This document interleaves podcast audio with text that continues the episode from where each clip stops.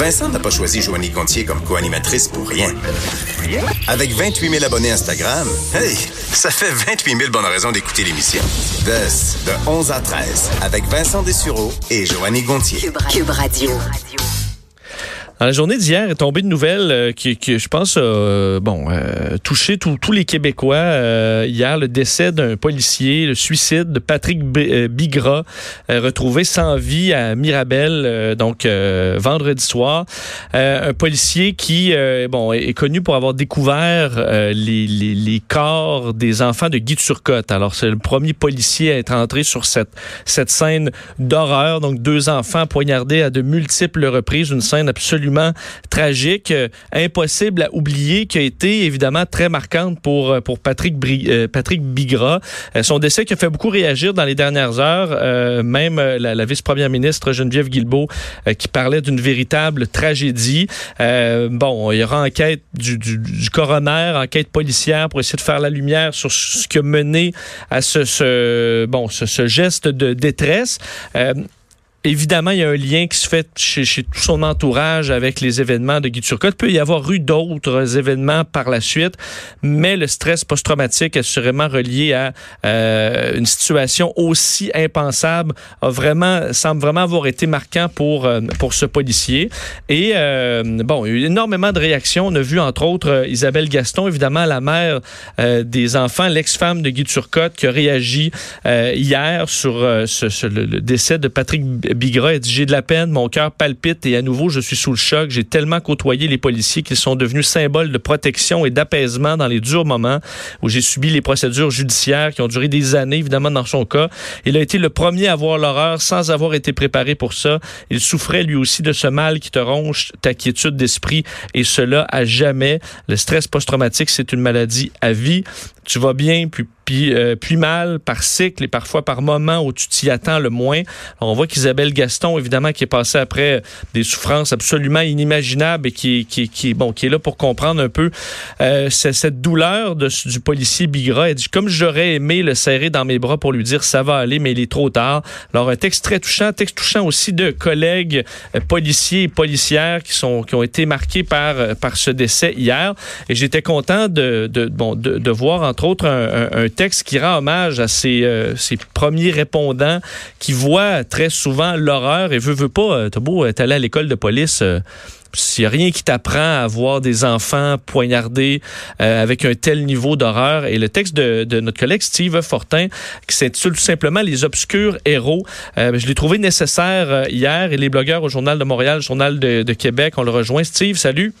Oui, salut, comment allez-vous? Euh, ça va bien. Pourquoi tu sentais le, besoin d'écrire sur, euh, disons, pour rendre hommage à la fois à l'agent Bigra, mais à ses premiers répondants, euh, qui, les premiers agents qui sont confrontés souvent dans leur carrière à des, des scènes absolument atroces?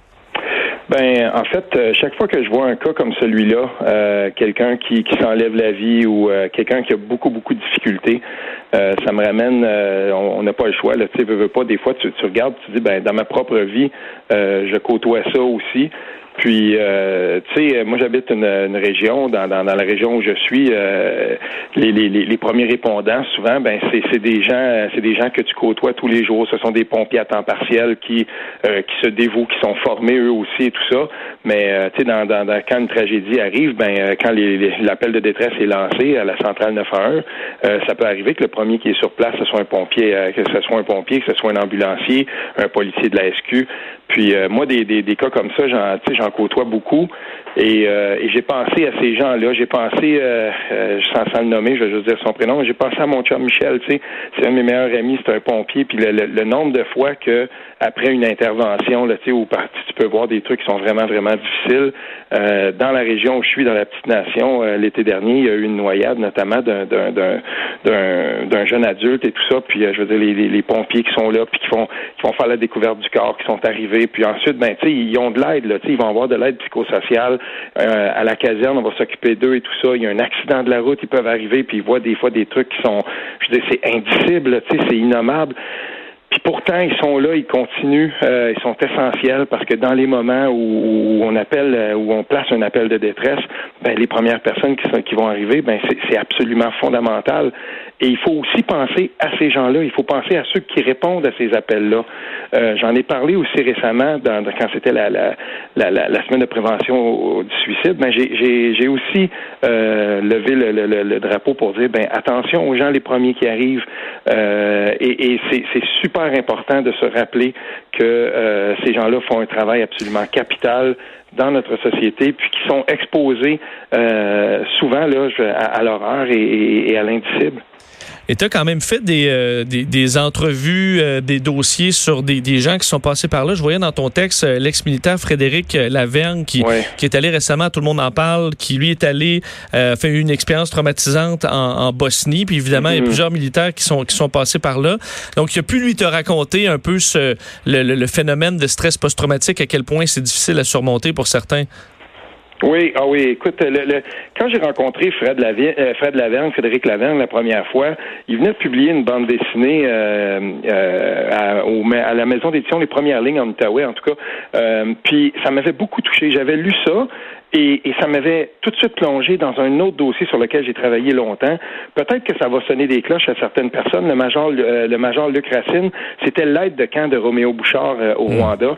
C'est quelqu'un qui lui aussi m'a raconté. J'ai fait de longues entrevues avec euh, avec Major Racine. c'est quelqu'un qui m'avait raconté dans le détail ce que ça pouvait être que de que, que ce mal de vivre là qu'on va nommer syndrome post-traumatique. et à un moment donné, je me souviens d'avoir reçu un appel d'un contact que j'avais que j'avais à la Défense nationale qui m'avait dit, ben, tu as beaucoup travaillé avec Major Racine. Lui, il avait jamais été capable de se réimplanter au Québec. Il était retourné en Afrique, puis euh, il vivait là-bas. Il m'avait raconté à quel point il avait tissé des liens qui étaient maintenant euh, inextricables. Il pouvait plus quitter l'Afrique. Puis à un moment donné, ben, j'avais appris qu'il s'était enlevé la vie euh, suite à un long combat, plusieurs années. Tu sais, Rwanda, c'est en 94, il s'est enlevé la vie dans le coin de 2008-2009. Là, j'ai pas le dossier devant moi. Tu puis toute sa vie, il a lutté contre ça. Il a lutté contre ces démons-là qu'il y avait à l'intérieur de lui. Et quand, quand je repense à ça, euh, quand je repense au cas de, de Fred Laverne, qui lui s'est sauvé en quelque sorte par l'art, par le neuvième art, par la bande dessinée, ben j'invite les gens à aller peut-être euh, regarder ça un peu. Donc ça s'appelle l'essence du cœur. Euh, et puis c'est aux premières lignes, Frédéric Laverne. Vous allez trouver là un, petit bijou de quelqu'un qui se raconte, qui raconte justement comment il a vécu son déploiement là-bas, mais surtout son retour et, et, comment il a réussi finalement là, à s'extirper de ça tout en ayant à vivre avec ça, parce qu'Isabelle Gascon, tu le disais là, d'entrée de jeu, euh, elle a bien euh, elle a bien fait de mentionner que quelqu'un qui souffre d'un syndrome post-traumatique, là, généralement, c'est pour la vie. Et puis, euh, je peux même pas imaginer ce que ce policier-là a vu. Euh, je sais pas, il avait à peu près mon âge, d'après ce que je comprends. Là. Euh, imagine que tu n'es pas toi-même d'enfant. Tout ça, je sais, c'est tellement difficile. Et puis, ensuite, ben là, tu es, pris avec ça. Mais pourtant, quand le téléphone sonne, quand l'appel est lancé, ces gens-là, ils vont. Et, il faut vraiment s'occuper de ces gens-là, puis rappeler à quel point leur travail est essentiel. Ben, J'invite les gens à lire ton texte, euh, Les obscurs héros, euh, Steve Fortin. Un gros merci de nous avoir parlé. Euh, oui, vas-y. Si permets, Vincent, je veux quand même dire une chose. Le, titre, parce qu'on m'a posé la question, Les obscurs héros, pourquoi? Parce que, justement, quand j'ai parlé avec Fred Lavergne, et on le voit aussi, sa, sa BD est en noir et blanc, puis il m'avait aussi parlé de ça, cette espèce de mur intérieur et cette obscurité-là, qui est souvent le, le, le, fait de, de, de, gens qui souffrent du syndrome post-traumatique, qui avait là cette petite symbolique-là. Merci, Steve. Merci beaucoup, Vincent. salut.